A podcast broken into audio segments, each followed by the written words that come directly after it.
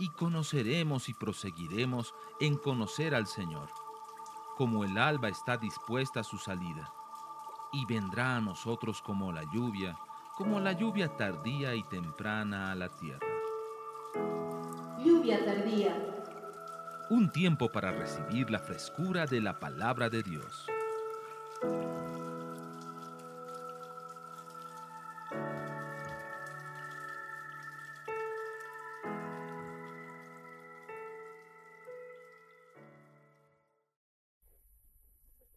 Básicamente el centro de lo que quiero compartir es esto.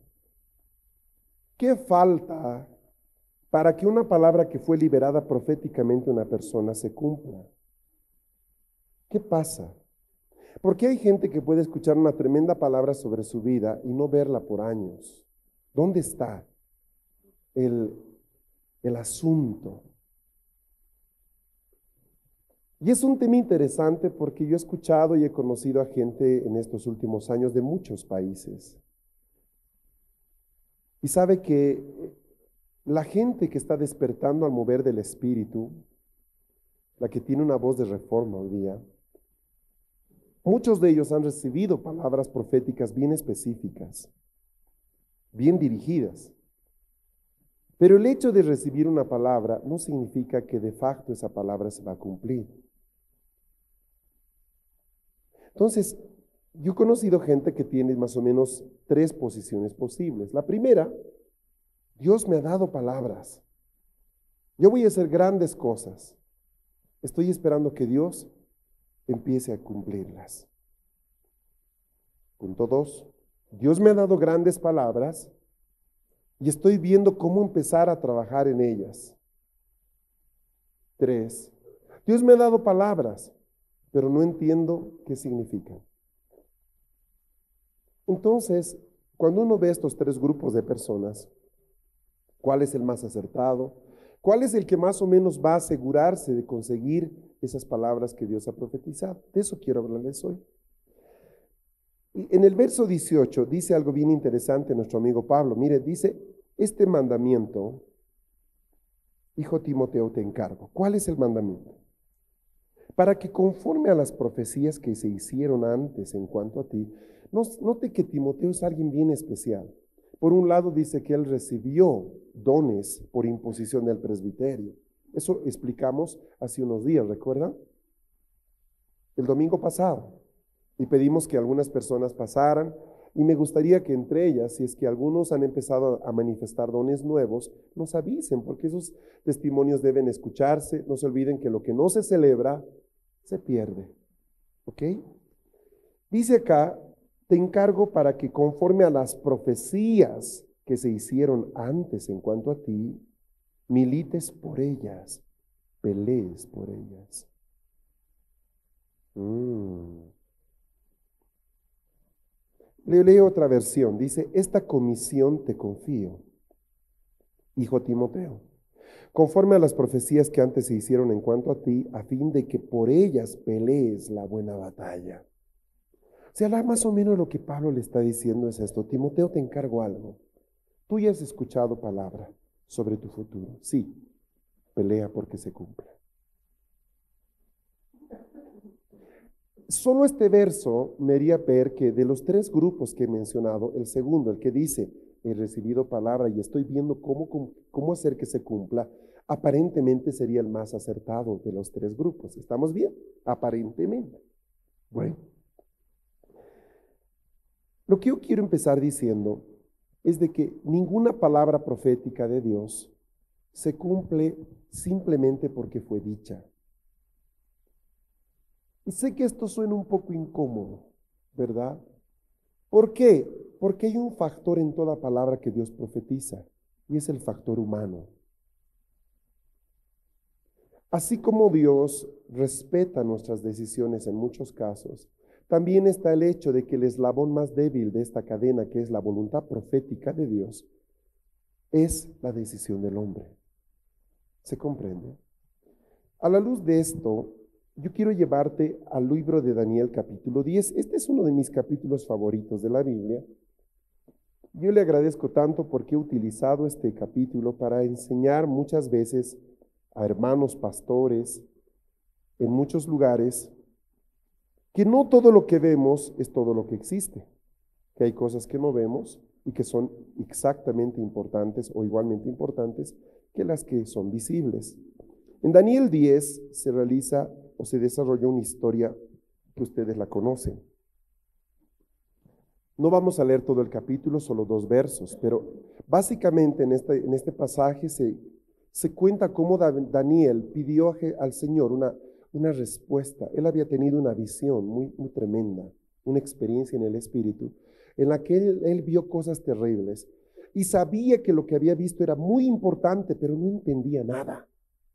Entonces le pide a Dios que le explique. Tenía una amistad tan especial Daniel con el Señor.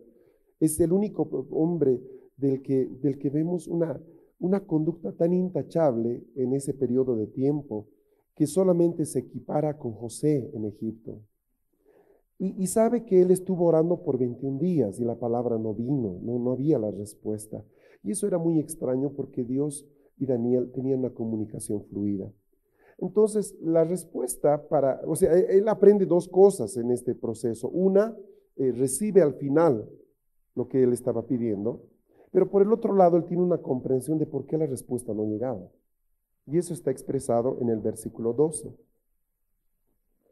Aparece un ángel delante de él, eso está en el versículo 10 y 11, y en el 12 dice, entonces me dijo, Daniel, no temas, porque desde el primer día que dispusiste tu corazón a entender y humillarte en la presencia de tu Dios, fueron oídas tus palabras, y a causa de tus palabras yo he venido. Primer punto, Dios responde en qué momento?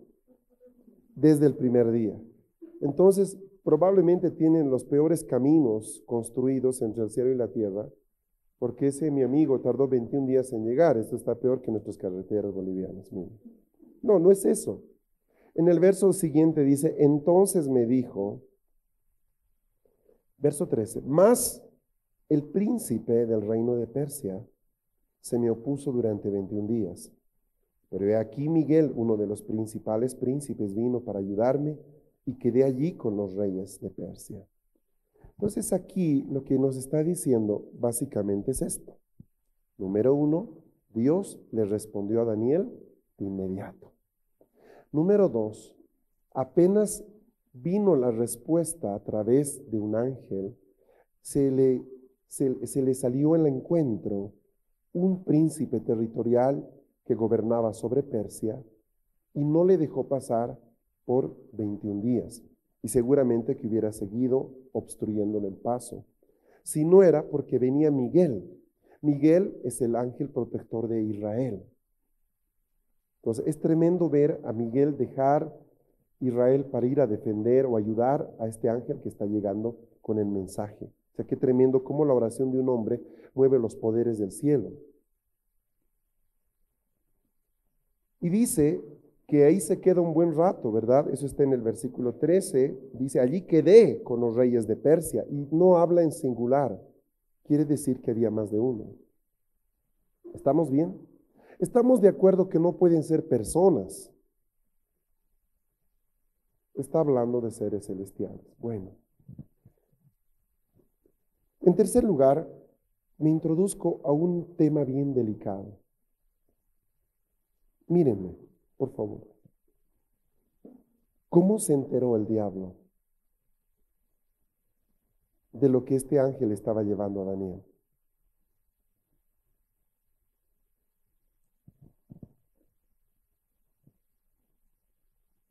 Escucha la pregunta. ¿Cómo se enteró?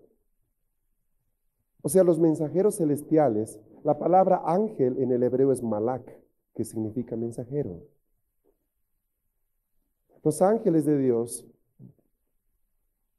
continuamente subían y bajaban. Los ven ustedes en Génesis 28 con nuestro amigo Jacob.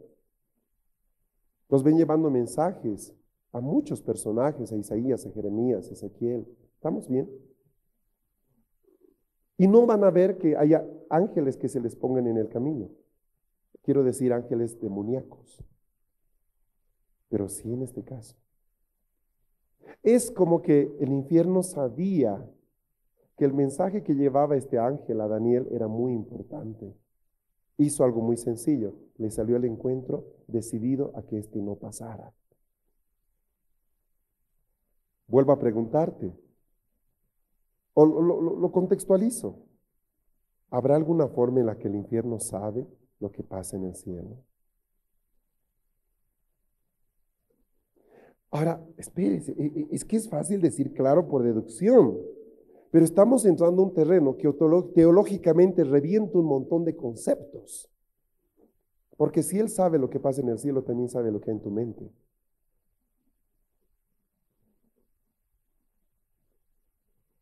Entonces está por eso, por eso es que no es sencilla la respuesta, o sea, e, es un problema, estamos empezando eh, un ratito, o sea, es que tú crees que el cielo es una plaza donde uno entra y sale, ¿no? ¿Qué pasa, no? ¿Cómo puede ser?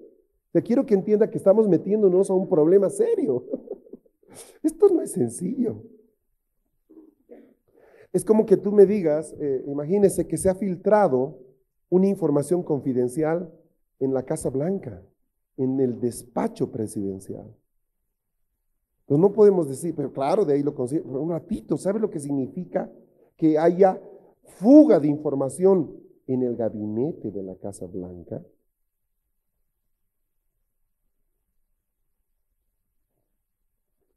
¿Me están siguiendo? Yo no me animo a decir sí o no. Quiero guardar una posición más o menos segura. Pero este pasaje da a entender claramente, les voy a mostrar otros tantos pasajes que confirman esto, que de alguna forma el enemigo conoce los planes de Dios. ¿Cómo se produce eso? Es tema de otra enseñanza. Pero, pero, con toda seguridad, la movilización de tropas que hizo el infierno, porque no fue un ángel solamente, fueron varios reyes de Persia que estaban esperando cuando vino el ángel con la, con la respuesta. ¿Estamos de acuerdo? Estamos hasta ahí todos de acuerdo, ¿verdad? Entonces sí podemos ver que de alguna forma el infierno sabía que el mensajero llevaba un mensaje muy especial, muy especial. Lo segundo al margen de este, de este incidente es el hecho de que es una verdad de que antes de las grandes victorias hay grandes batallas. Quiero que diga conmigo, antes de las grandes victorias hay grandes batallas. Dígalo.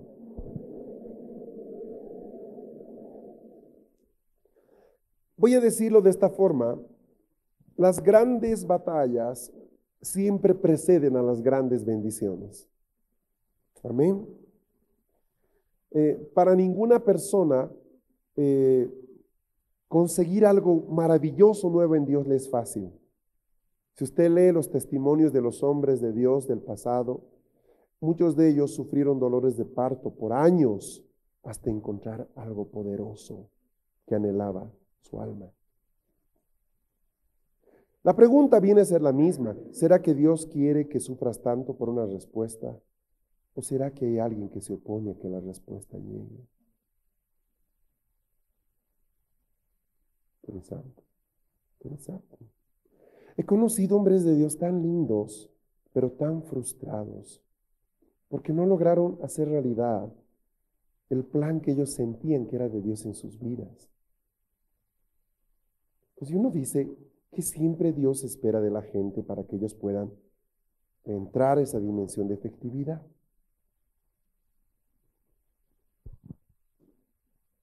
Nos es difícil, especialmente a los latinoamericanos, entender este concepto. Antes de grandes victorias, vamos a tener grandes luchas, porque los latinoamericanos tenemos una mentalidad en la que nos es más fácil recibir que pelear por lo que queremos. Y eso tiene que ver con el hecho de ser un continente que fue conquistado, no fue colonizado, fue conquistado. Entonces, dentro de las estructuras sociales más profundas de nuestros, de nuestros países, por ejemplo, nos es más fácil estirar la mano y decir, ayúdenos, que buscar trabajar. Es muy sorprendente lo que pasó en países europeos como Dinamarca o Noruega después de la Segunda Guerra Mundial. Es muy interesante que algún momento se pongan a leer cómo ellos salieron de la Segunda Guerra Mundial. Amados míos, esas naciones quedaron devastadas. Era conocido que Noruega se hacía sopa con corteza de árbol por mucho tiempo, porque literalmente no había que comer.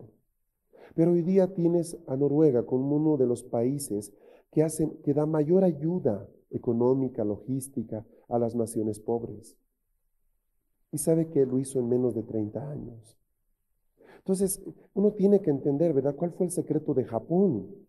Que después de tener dos bombas atómicas en su territorio, tener el tamaño, un tamaño de tierra, ¿verdad? Que es la mitad del departamento de Santa Cruz.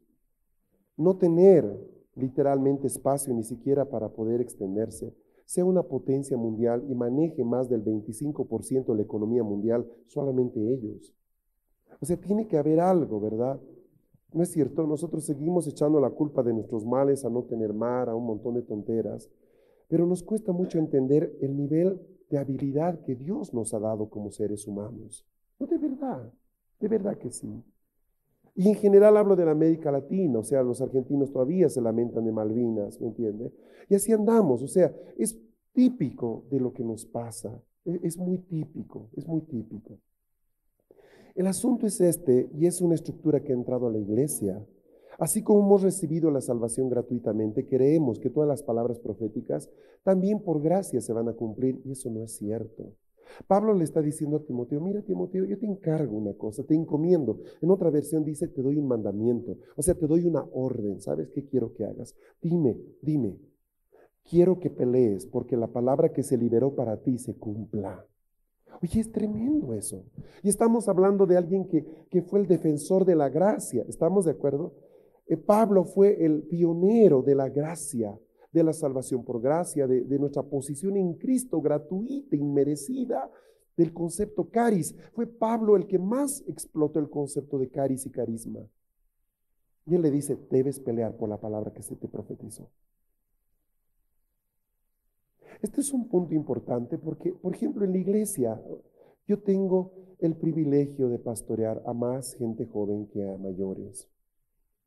Yo agradezco mucho porque es un privilegio tener una iglesia con gente joven. Si ustedes van a Estados Unidos, las iglesias están llenas de gente mayor. Si van a Europa, están llenas de gente que supera los 50 años. Entonces, tener jóvenes es maravilloso, ¿verdad? Pero hay algo en todo esto. Hay algo en todo esto. Eso puede ser tan bueno como tan malo. ¿Por qué? Porque hay algo importante en ellos. Muchos de ellos están buscando un futuro. En cambio, una persona que supera los 40, 50 años ya sabe a dónde va o mínimamente tiene una perspectiva un poco más armada. Pero un joven está abierto a todo, ¿verdad? Y eso es maravilloso porque los ha traído a un lugar donde la palabra profética no es escasa. Aquí hemos tenido el privilegio de escuchar palabras proféticas de mucha gente que ha venido y nos ha traído mucha dirección. Amén. Pero también he visto jóvenes mucho más equipados de los que están aquí perderse en confusiones insalvables, aún con palabra profética anotada en la mano. Entonces, yo tengo una responsabilidad, no solamente para ellos, sino también por algo que yo dije tiempo atrás. Dije, nuestra iglesia es como una universidad. Aquí la gente viene para aprender cómo funcionar, es un campo de entrenamiento. No es una guardería. Aquí la gente difícilmente se convierte. La gente que se convierte con nosotros, yo bendigo mucho sus vidas porque es difícil convertirse acá no somos conocidos por ser excelentes evangelistas. Entonces, definitivamente cuando alguien conoce al Señor acá es porque Dios hizo algo. Es que es verdad, es simple. Tenemos nuestras fortalezas y tenemos nuestras debilidades, toda iglesia. Y tenemos una fortaleza, somos una iglesia muy profética. Pero nuestras debilidades somos malos evangelistas, ya lo saben. Entonces voy a este punto, ¿verdad? Eh, la gente que recibe una palabra profética acá, la gente mayor que está diciendo, Señor, si tú me has traído aquí para entrenarme es porque tú tienes un plan para mi vida, ¿verdad? El punto es, ¿cómo vas a hacer que eso sea efectivo? En el libro de Lucas 4, ustedes tienen un incidente. Voy a tratar de que la pregunta tan conflictiva que hice se vaya resolviendo con la propia Biblia. Amén. Es mejor, cuando uno no sabe qué decir, es mejor dejar hablar a la palabra. Es mejor. Los teólogos se diferencian de los de la gente sencilla de Dios en eso, ¿no? Que aún lo que no entienden quieren explicarlo. Cambio el sencillo dice, no lo entiendo, punto, se acabó. Entonces, mire, Lucas 4 habla acerca de Jesús y de algo que le pasó a él, verso 2. Por 40 días era, era tentado por el diablo y no comió nada en aquellos días, pasados los cuales tuvo hambre. Antes de que el ministerio de Jesús se hiciera público, él tuvo una tremenda batalla. Una batalla que duró 40 días. En esos 40 días dice acá que él no comió. ¿Estamos bien? Vuelvo a decir entonces lo que hace un momento ya comenté. a, justo cuando estamos por empezar a cumplir nuestro propósito, viene una gran confrontación. ¿Le pasó a Jesús? No creo que tú o yo hayamos sido una excepción. Amén. Ahora, eh, ¿qué es lo que el diablo quería con Jesús en ese pasaje? Hacerlo desistir, hacerlo retroceder. ¿Está bien? Él quería que simplemente él no cumpla la tarea. Y para esto el diablo se toma tres, eh, tres instancias, él en tres momentos se acerca a Jesús, bien específicos, a veces personalmente como él, o a veces a través de un emisario suyo. Pero eh, él aparece en el ministerio de Jesús en momentos claves. Y eso va a pasar también en tu vida. ¿Estamos bien? Entonces, antes de empezar el ministerio, Jesús tuvo una batalla terrible, grande, muy tremenda. Pongo ahí un punto aparte y quiero desarrollar algo que luego lo voy a unir con lo que estoy diciendo. Resulta de que en algunos casos las batallas empiezan muchísimo antes de que una persona empiece su ministerio. Empiezan en la niñez. Si ustedes se dan cuenta, el diablo trató de matar a Jesús cuando él era niño. Y tal es así, con tanta fuerza, ¿verdad? Que él tuvo que escapar. En el libro de Mateo capítulo 2, ustedes van a ver cuál es el recurso que tuvo que usar el Padre. Tuvo que mandar un ángel que hablara y despertara a nuestro amigo José, verso 13, 2.13, después de que partieron ellos, y que un ángel del Señor apareció en sueños a José y dijo, levántate y toma al niño y a su madre y huye a Egipto, y permanece allí hasta que yo te diga, porque acontecerá que Herodes buscará al niño para matarlo. Estamos de acuerdo acá de que la lucha de algunos empieza muy temprano, y quiero decir algo a los papás. Yo soy papá también. Y sabe, le puedo decir esto con experiencia. Si el ministerio de tus hijos va a ser grande, la batalla contra ellos empieza desde muy chicos. Y si tú no sabes entender cuándo es una batalla demoníaca y cuándo simplemente es un trato disciplinario como parte del proceso de maduración, tú necesitas ayuda. Hay muchos ejemplos acerca de esto en la Biblia, ya, y no voy a entrar en detalle de todo esto, pero em, puedo mencionar rápidamente a Moisés, puedo mencionar rápidamente a José. O sea, la vida de estos hombres de Dios empezó a ser peleada desde muy niños. Voy a hacer una segunda pregunta a todos ustedes. ¿Ustedes creen que el Señor ya conoce de anticipación, conocía de anticipación cuándo tú ibas a conocerlo a Él? Voy a repetirlo, lo digo más concretamente. ¿Tú crees que Dios sabía cómo y cuándo tú ibas a convertir? Creo que sí, yo creo definitivamente que sí. Eso quiere decir que también en tu vida puede que hayas pasado cosas que tenían como propósito quizás destruir ese día. Voy a ponerlo de esta forma. ¿De dónde se le ocurre al diablo tratar de matar a los varones hebreos en la época de Moisés? ¿Simplemente era un asunto demográfico? Aparentemente por el texto de Éxodo sí, que había muchos hombres, muchos niños varones y eso empezó a ser una amenaza. Puede ser. Pero eh, ustedes van a ver que Moisés es eh, como que su destino viene a ser estorbado más de una vez. Él se salva milagrosamente de morir. En el caso de José, ¿ustedes ven una intervención divina? Sí, si analizan bien qué pasó con él, por ejemplo, cuando lo tiran a la cisterna sus hermanos, ellos deciden si matarlo o no, ¿recuerdan? Ahora, providencialmente, o sea, por un recurso divino, a uno de ellos, no me acuerdo si Simeón o Judá, uno de ellos dice, Rubén, bueno, Rubén dice algo bueno, ¿verdad? No siempre los Rubénes dicen algo bueno, pero dice Rubén, eh, no, no hagamos eso, no hagamos tal mal, no, porque había el otro que decía, matémoslo y se acaba la historia. O sea, sin darse cuenta, ellos estaban siendo usados por, por un lado por el diablo para tratar de estorbar el proceso de, de, de, lo que iba a pasar con, con José. Entonces aquí entro al segundo punto de discusión serio. ¿Será que el diablo conoce tu futuro? Quiero que escuches, no, respondan prontamente, aprendan a ser reflexivos. Mira la pregunta, ¿será que el diablo conoce tu futuro? Así como el, eh, el, diablo se anticipó al ángel que venía con la respuesta para Daniel, ¿será que el diablo sabe tu futuro? Y te manda a la Jezabel, te, manda el desubicado para que te enamores y termines abortando el proceso de Dios. Los dejo un momento pensando.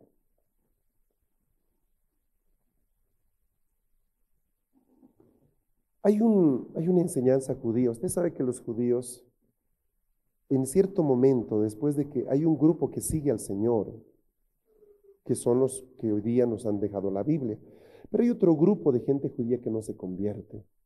Y ellos, pues, conocían muchas cosas, eran gente muy, muy, muy estudiosa, muy religiosa. Y ellos enseñaban que después de que es concebido el, un bebé en el vientre, exactamente ellos decían, 40 minutos después, el destino del bebé está decidido. Esta es una enseñanza rabínica, doctrinal, ya está en el Talmud. Ahora, el argumento que ellos hacen para poder justificar esto es que ellos entienden que en los cielos hay algunos libros. A ver, los que estaban en el retiro saben de qué libros estamos hablando. Está el libro de memorias, está el libro de la vida, está el libro de los hechos. ¿No? Bueno, así, bueno. Ellos dicen que aún 45 minutos después de que el, varón ha sido concebido, ya se ha declarado quién va a ser su esposa. Interesante. Les repito, esto no es Biblia, ¿ok? Esto es, es, es pensamiento judío, por favor. Y ellos usan un salmo para poder decir eso, Salmo 69. O sea, no todo lo judío es bueno, ¿estamos? Pero hay cosas muy interesantes que ellos tienen. Salmo 69.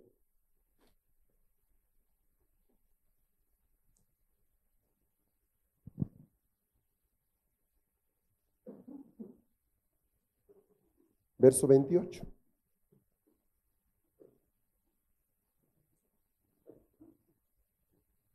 Serán, sean raídos del libro de los vivientes y no sean escritos entre los justos.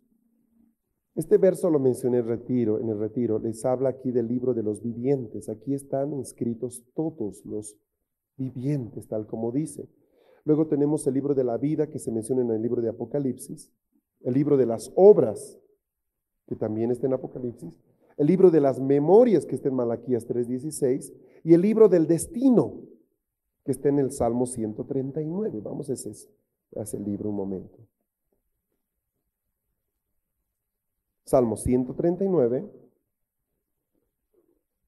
verso 16.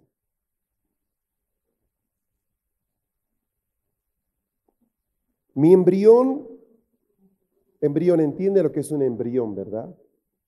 Es algo muy pequeñito. Dice, mi embrión vieron tus ojos y en tu libro estaba escrito todas aquellas cosas que fueron luego formadas sin faltar una de ellas. Entonces, yo quiero decir algo, existe el destino. Según este verso, existe el destino.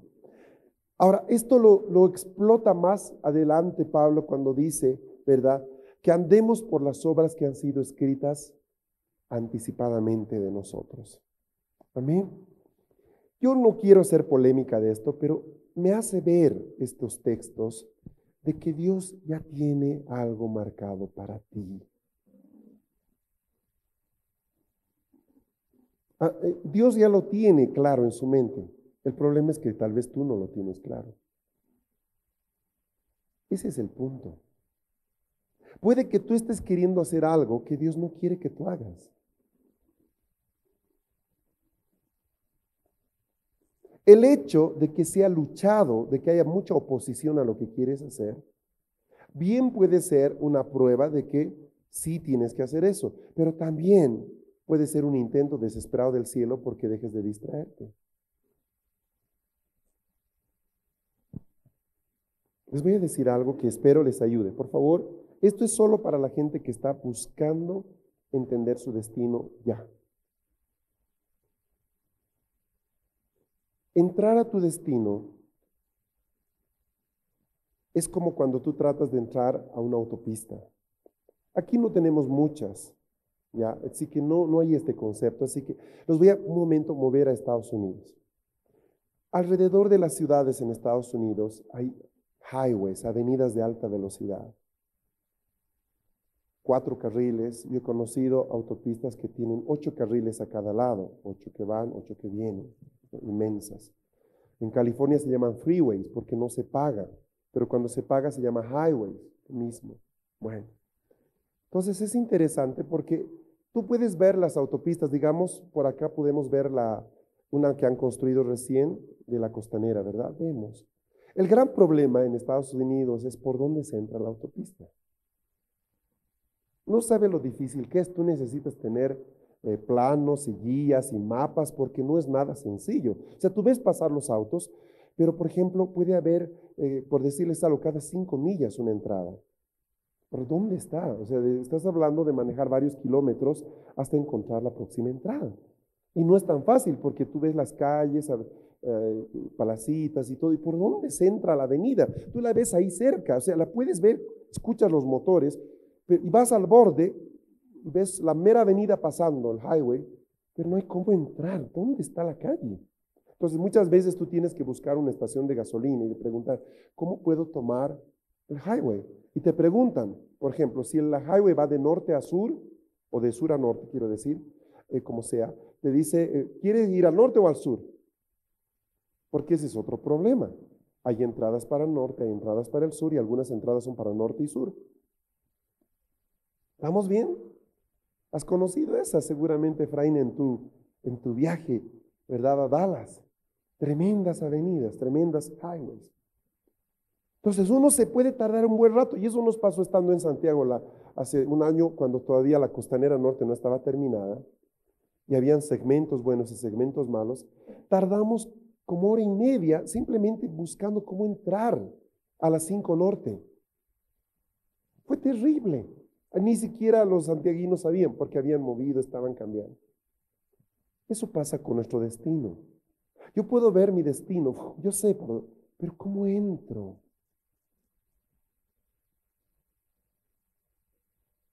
Hay un verso en la palabra que dice que todo lo que venga a tu mano para hacerlo vas a hacer y vas a dar fruto en eso. Te voy a decir algo que te va a hacer aterrizar. Eso solo se cumple si ya estás en el highway.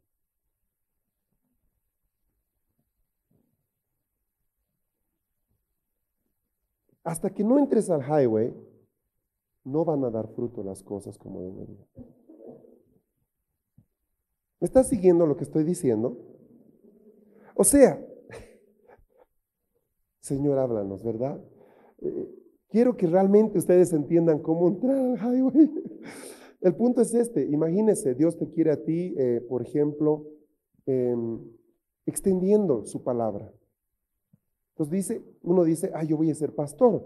Pero lo que Dios tiene en sus planes es que tú tengas una librería.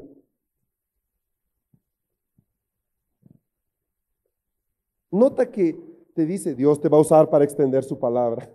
Tú te ves predicando, pero Dios te debe vendiendo libros. ¿Ah? ¿me entiende, verdad? Entonces, yo estoy peleándome y digo, a ver, quiero servir al Señor. Dios me ha dicho que voy a extender su palabra por todas partes. Entonces, seguro que voy a ser predicador, ¿no?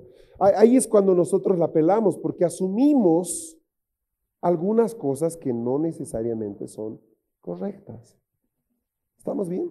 Y dice, bueno, voy a tener una peluquería, porque así teniendo la peluquería voy a predicar sin problema y no necesito otro trabajo. Porque ha venido Dios una palabra que me dijo y tendrás negocios.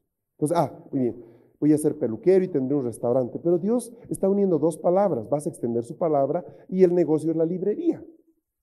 Y te vas a hacer mucha plata vendiendo libros, además, además de que es un servicio para la iglesia. Fabuloso. Entonces, eh, se comprende, ¿verdad? Vemos pasar las autopistas y yo soy una de las víctimas de no haber sabido entrar correctamente y perder horas hasta encontrar tu hotel porque no leíste bien los letreros. Entonces Dios lo que hace es ponerte letreros y te dice por aquí. Pero si tú te pasas el letrero, no es eh, uno dice, ¿verdad? Ah, no hay lío, en el siguiente entro y vuelvo. es imposible. Te vas a tomar como dos horas para tratar primero de encontrar el siguiente y segundo tratar de volverte atrás. Pues cuando nosotros tenemos una mente de dos avenidas principales, ¿verdad? Y te topas con, con una mentalidad de highway, estás sonado porque es otra dimensión. Ahora, ya cuando estás en el highway, mira, ¿quieres poner librería? librería. Peluquería, todo da plata. Todo se abre. Estás, es que ya estás ubicado. Ya no te distrae, ya estás. Ya estás. Ya encontraste la entrada, ya estás ubicado. Y puedes poner lo que tú quieras quiero hacer un salón de, ¿qué te digo?, de fisicoculturismo, hágalo. Todo le va a dar, ahí se cumple la palabra de que todo lo que tú hagas va a dar fruto, pero solo cuando ya estás dentro del carril de tu destino. Mm. Por el otro lado, para aquel que no encontró su carril, todavía no entró, y pone su negocito, ¿verdad? Y le va un desastre. Y con todo y bendición pastoral, apostólica y profética, ungimiento de aceite, vino y sal. Y a pesar de eso, chafa, un desastre, pero no vende ni nada. Dios me falló, ¿verdad? No, es que hasta que tú no entres al highway, todo es un desierto. Si Dios te bendice ahí, te sacas del propósito, porque ya no te mueves. entonces no llega. Llega la bendición mínima, la necesaria, el gotero de a poquito, hasta que entras al highway y ahí ya te llueve, te cae todo, porque ya estás encaminado. Ah, ahora sí, a ver, si está entendiendo algo, diga, haga una señal, exprese una exclamación, parpadee, haga algo. Ok, gloria a Dios. O sea, esto es bien importante, ¿sabe? Porque yo le he preguntado harto este tema al Señor, precisamente porque yo me rodeo con mucha gente que dice, yo quiero servir a Dios, he recibido palabras y quiero poner acá, he conseguido un préstamo. Espera.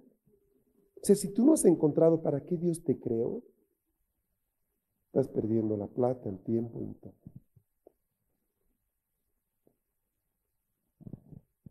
¿Estamos bien? Entonces hay etapas. Por ejemplo, algo que, que tú tienes que aprender a hacer es, a mí, a mí me cambió la mente. Mis primeros viajes a Estados Unidos, yo recuerdo que eh, estaba en una casa hospedado, ¿no? no me llevaban a un hotel, me tenían en una casa. Entonces yo les decía, quiero ir a, necesito comprar tal cosa. Entonces el hermano, dueño de casa, decía, a ver, déjame ver. Y traía su guía telefónica, ¿verdad? Y se metía a internet y agarraba una hoja de papel y decía, bueno, salimos, tomamos la 95, vamos hasta eh, tal cruce y luego salimos a la derecha, no, no, tenemos que tomar la, la, que te digo, la 73 oeste. dice, tanto lío para ir.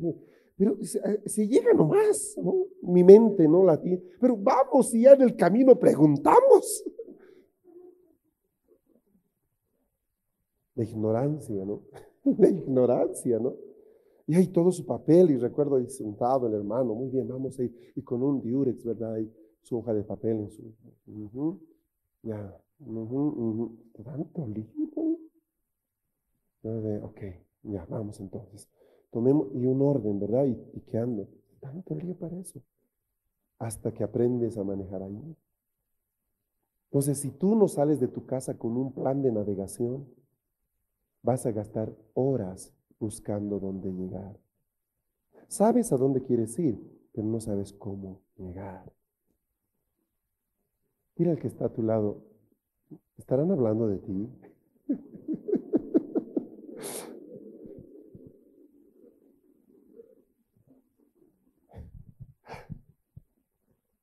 Entonces ahí comprendí, yo era de los que decía, muy bien, quiero ir a ver unas cuestiones por acá y luego quiero acá, me decían, no, Fernando, podemos hacer solo una cosa. ¿Cómo una cosa? Sí, nos va a quedar en el camino. en el camino. Solo para ir a la librería era una cuestión de seis horas, para ir a cuatro horas. Entonces ahí se te acabó el día, ¿verdad? Aprendimos la lección, aprendimos la lección. Hay un ataque que el infierno tiene establecido para los libertadores, muy fuerte.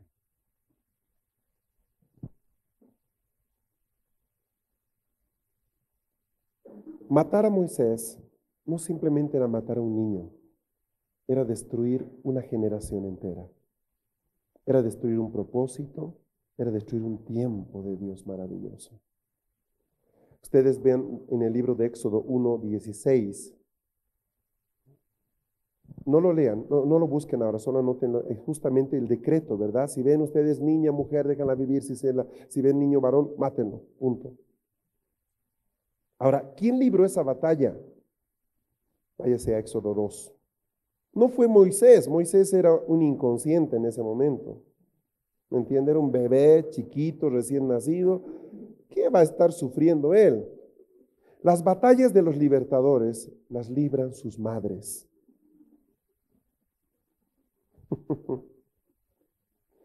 Éxodo 2, verso 3. Voy a leer desde el verso 1. Un varón de la familia de Leví fue y tomó por mujer a una hija de Leví. Verso 2. La que concibió dio luz un hijo y viendo que era hermoso le tuvo escondido tres meses. ¿Sabes lo que fue para esta mujer? Esconder al niño tres meses. Que no llore, que no se note.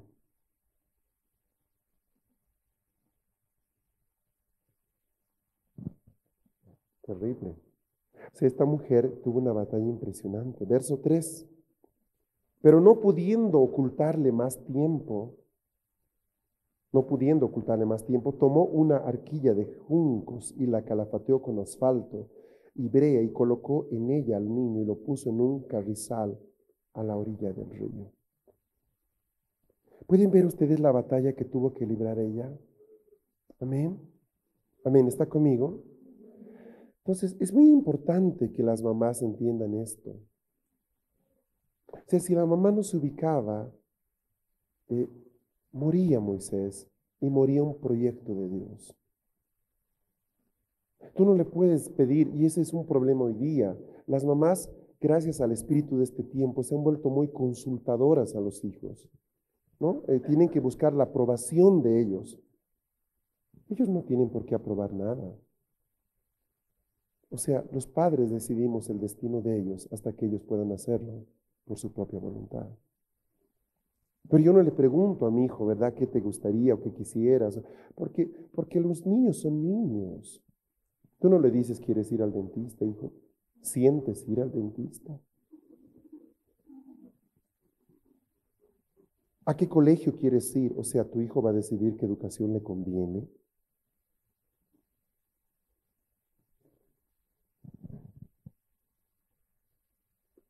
¿Me entiende, verdad? El papá toma esa decisión, dice, tú vas a estudiar allá y punto, se acabó. Entonces, eh, los padres, amados, los padres, no podemos tomar, y voy a decir algo con mucho amor, ¿verdad? Tomar muy en cuenta los comentarios de los hijos a la hora de su futuro, hasta que ellos no se ubiquen en madurez y en edad. Ya no puedes tratar así a un niño de 16 años, de 17 años, de 15 años. Obviamente ya tienes que consultarle, tienes que hablar con él. Y obviamente, aun cuando él quiere hacer algo equivocado, tu papel ya no será impositivo, será de consejero, pero definitivamente eh, el padre, escucha esto, debe conocer la agenda de Dios para su hijo. Yo quiero hacerlo médico cuando Dios quiere que él sea carpintero. Entonces hay todo un proceso. El papá y la mamá, y especialmente la mamá, debe entender el rol que Dios tiene para su hijo. Escúcheme, no tiene aquí nada que ver la experiencia. Porque ¿cuál es nuestra experiencia familiar? Hemos venido de familias que no tenían un conocimiento de Dios. Ellos no le preguntaban a Dios a la hora de ponernos un nombre, de hacernos estudiar una carrera. Pero hoy día somos otra generación, ¿verdad? Dios entró a nuestras familias. Hoy día oramos por nuestros familiares, por la gente que amamos. ¿verdad? Y hay etapas en las que los niños o los hijos pueden ser influidos y, hay etapas en las que ya no se puede hacer eso, solo nos queda orar. Entonces yo tengo una mamá que tiene un hijito de cuatro años y me dice, estoy orando para ver que Dios le muestre a mi hijito. ¿Qué le va a mostrar a tu hijito? O sea, tú eres la voz de Dios para ella. Tú empiezas a orar cuando ya las palabras terminaron. Cuando ya Él decide por sí solo es cuando las oraciones son nuestro recurso para que ahora él sepa escuchar a Dios correctamente. Está, entendiendo, ¿verdad? Es una palabra para las mamás, una palabra para los solteros y solteras que mañana se casarán. Entender de que antes de que Dios o antes de que tus hijos entiendan su propósito, tú ya tienes que entenderlo, tú tienes que conocerlo para que lo protejas, porque si él ha sido marcado para ser un libertador, ¿sabes qué? Se va a levantar Faraón y lo va a perseguir por varios años. Tú tienes que ser para él una ciudad de refugio, tienes que ser aquel que lo guarde y lo proteja, porque si no la cosa va a ser terrible, va a ser tremenda. Amén. Somos nosotros guardianes. Entonces, muy importante. Ahora, eh, escuche esto, por favor. Satanás también se mueve en lo profético. Es importante que entendamos que las, las tinieblas son más sagaces de lo que parecen. Amados míos, ellos andan un pie adelantado muchas veces con respecto a la iglesia. Si tú lees Apocalipsis 16, 13, por ejemplo, vas a darte cuenta, y, lo puede leer en la casa si quiere, que aún en el Apocalipsis se relata cómo Satanás se fabrica sus propios profetas. Se fabrica sus propios profetas, sus propias señales fantásticas. Así como Elías pudo hacer bajar fuego del cielo, también los profetas de, la oscuridad lo hacen. Cuando Moisés va a Egipto y, hace caer su bar y se convierte en una serpiente, Faraón trae, a, no a uno, trae a tres, a cuatro, vengan, hagan lo mismo. ¿Cuál es la broma? O sea, ellos se entendían con poderes. ¿ah? ¿Está conmigo? Entendían de los misterios que habían eh, delante. Ahora, yo creo, y aquí hablo en sentido personal, de que el infierno tiene un elaborado sistema de espionaje e inteligencia que trata, ¿verdad? Trata de anticiparse a lo que Dios va a hacer con una vida. ¿No les ha pasado a ustedes que están por traer a alguien a la iglesia, lo han invitado, todo, y justo en ese día, al salir de la casa, se rompe el pie? ¿Por qué no llegaste? Tuve un accidente. Justo, justo, mire. Pero si iba a comprar salteñas ese día, si iba al fútbol, no le pasaba nada. O sea, justo. ¿Ah? ¿Y qué pasó con el hermano que iba a venir a la iglesia? No pudo. ¿Por qué? Se le pinchó la llanta, que no sé qué, que se le enfermó su hijito, que hubo un problema, que anoche no sé qué. ¿No les ha pasado? ¿A cuánto les ha pasado eso cuando han invitado a alguien? Ok, estamos hablando de algo que comprendemos entonces. Yo te pregunto, ¿cómo puede ser entonces? ¿Cómo puede darse ¿Tú crees que es la voluntad de Dios que esta persona venga a la iglesia? Sí. ¿Cómo puede el infierno haber preparado una emboscada para que esa persona no llegue a la iglesia?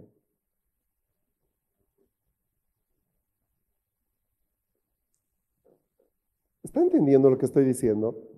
Puede ver usted que ellos no son tontos, de que ellos tienen una red de espionaje, que así como se anticiparon a los planes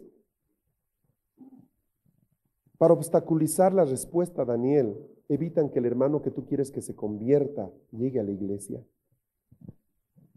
Y tú síguelo invitando y sigue estorbando.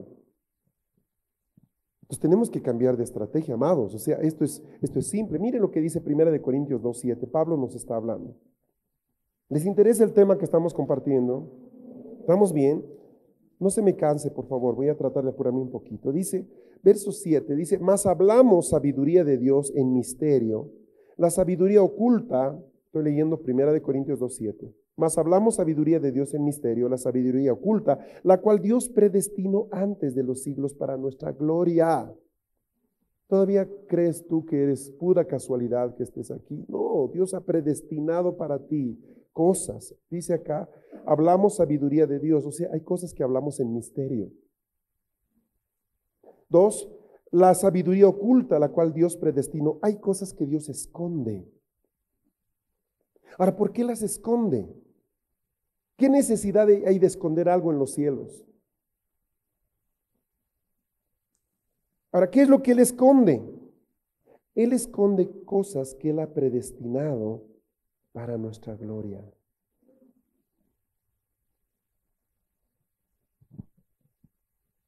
Les voy a leer dos versiones. Sino que hablamos sabiduría de Dios en misterio, la sabiduría oculta que desde antes de los siglos Dios predestinó para nuestra gloria. Váyase conmigo al verso 8. Dice, la que ninguno de los príncipes de este siglo, y no está hablando de seres humanos, conoció, porque si lo hubieran conocido nunca habrían crucificado al Señor de Gloria. Les voy a leer lo que dice la otra versión. Dice, ninguno de los príncipes, la palabra griega es arques, de esta edad, Ayón, conoció esta sabiduría porque si ellos la hubieran conocido nunca habrían crucificado al Señor de la gloria. Ahora, el punto es esta, no es que el infierno crucificó a Cristo, pero dice que el diablo instigó a la gente a hacerlo. Lo dice el Evangelio. Ahora parece tonto que el diablo trate de que maten a Jesús cuando sabe que en su muerte él va a ser vencido. Entonces, ¿cuál era el secreto que se mantenía en, la bóveda del cielo? de que era a través de la muerte de Cristo que el diablo iba a ser vencido. O sea, fue engañado soberanamente el diablo, fue eso fantástico, eso es fantástico. Ah, ¿me está siguiendo? Hasta el último momento esa era agenda de Dios. Y tú te das cuenta, o sea, de Dios Padre, quiero decir, tú te das cuenta que cuando Jesús está en el huerto de Getsemaní y dice, Padre, que se haga tu voluntad. Yo mismo no sé cuál es tu voluntad. No lo que yo quiero, sino lo que tú quieres que se haga. Entonces empezamos a entender algo bien interesante ahí, ¿no? Y los, movimientos que se dan en, ese, en, esas últimas horas de la vida de Jesús son impresionantes, porque empiezan con un, con un Pedro que le dice unos días atrás, no vayas a la cruz, ¿recuerda? El primer intento de Satanás es evitar que él vaya a la cruz, y Jesús lo reconoce y le dice, apártate de mí, Satanás. Pero luego, luego, él instiga a la gente, a los sumos sacerdotes, a los fariseos, para que se amotinen, para que vayan y lo tomen preso a Jesús. Recuerda todo esto, ¿verdad? Ese análisis de la última semana de Jesús. Entonces veo que en el fondo Satanás ignoraba cómo Dios iba a hacer las cosas. ¿Por qué? Porque nunca mortal alguno había pasado por el proceso que Jesús iba a pasar. Era algo que estaba en, en altas esferas de seguridad. Ahora, yo te digo esto. Algunos, algunos de nosotros que tenemos ya la agenda de Dios como libertadores, Dios ha estado moviendo nuestro destino en bóvedas muy secretas. Ahora es muy importante de con quién habla usted de su futuro.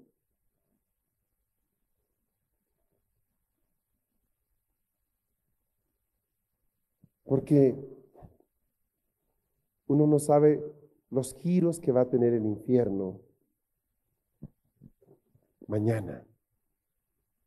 He conocido gente que me decía, este año es el año en el que yo me meto con todo y fue el año en el que se enamoró y se desubicó. Y ahí quedó. Entonces, carambas, justo, justo. A tal punto que yo tengo un dicho, cuando Dios hace su oferta, el diablo hace su contraoferta. Entonces, ¿qué hace la gente? Dice, bueno, ya, este año más, ¿verdad? Este año sí me meto, dejo todo, voy a hacer ese trabajo y es el año en el que más negocio tenemos. Una locura. Y uno dice, bueno, este año más. Y, y ahí estamos, ¿verdad? Y pueden darse cosas. Bueno, esa es otra historia, pero en el Evangelio de Lucas 3 tú te das cuenta de que Jesús desaparece del escenario desde que sale hacia Egipto hasta que tiene 12 años. Él desaparece del escenario. Él es escondido por Dios por muchos años. ¿Estamos bien? No lo no necesita leer, estoy dándole de referencia a Lucas 3:23. Pero ya en el verso 17 del mismo capítulo aparece Jesús un día al borde del río Jordán, 3:17, y aquí se oyó una voz en los cielos que decía, este es mi hijo amado en quien me he complacido. Entonces, solamente cuando Él está en las aguas, el bautismo es la inauguración del ministerio terrenal de Jesús, es en ese momento que el Padre dice, Él es mi hijo. Ahora es una tremenda cosa, ¿verdad? Porque ustedes van a darse cuenta que Jesús está tres años con los discípulos y les pregunta, ¿quién soy yo? Y ellos dicen, bueno, unos dicen que eres Elías, otros que eres fulano, que eres Mengano. ¿Se acuerdan, verdad, de la escena? ¿Por qué les es tan fácil, o perdón, tan difícil entender esto? Si hasta el cielo habló. Bueno, fácil, porque en el día del bautizo no estaban ellos. Ellos no vieron el bautizo. Quizás Juan, que ya era discípulo de Juan el Bautista. Pero la gran mayoría, como Pedro, no estuvieron presentes en el bautizo de Jesús. Después del bautizo, Jesús es llevado por el Espíritu Santo al desierto por 40 días y después de que triunfa en el desierto, empieza su ministerio escogiendo a sus discípulos. ¿Estamos bien? ¿Estamos ubicados? Entonces, obviamente que había una confusión en cuanto a quién era él. Ahora, cuando él está en el desierto, Satanás aparece tres veces delante de él, a lo que llamamos la tentación. Y, le hace tres cuestionamientos a Jesús para que él pueda probar quién era él, si eres hijo de Dios. ¿Se acuerdan, verdad? Era que alguien le diga, pero tú no estuviste en el bautizo, che. O sea, ¿qué, pasó? ¿Qué pasó? Ahora, 42 meses después, Jesús va a hacer esa misma pregunta y la gente también va a hablar en Mateo 27. Si eres hijo de Dios, baja de la tumba. O sea, desde el principio de su ministerio Jesús fue atormentado con esa pregunta y era una pregunta dolorosa para él porque él sabía quién era él. Génesis 49, váyase a Génesis 49, rapidito.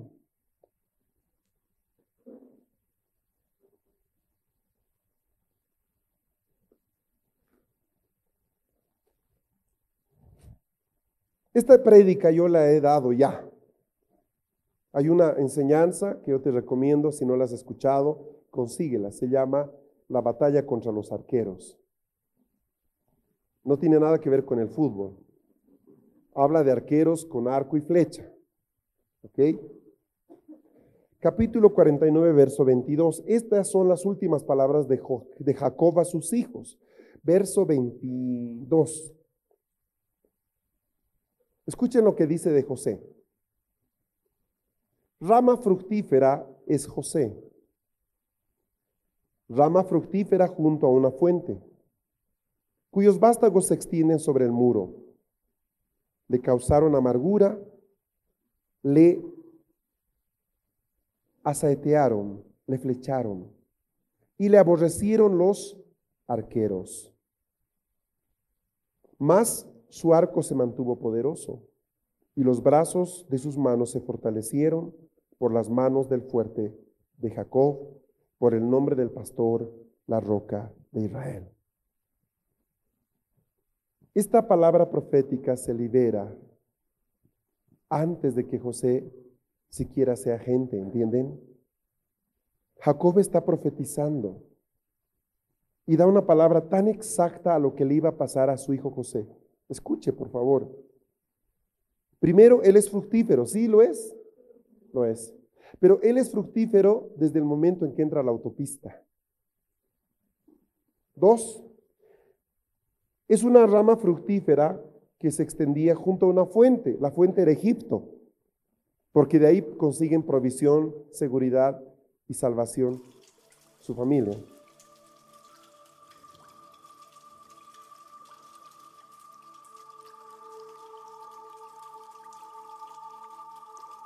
Este fue tu programa Lluvia tardía.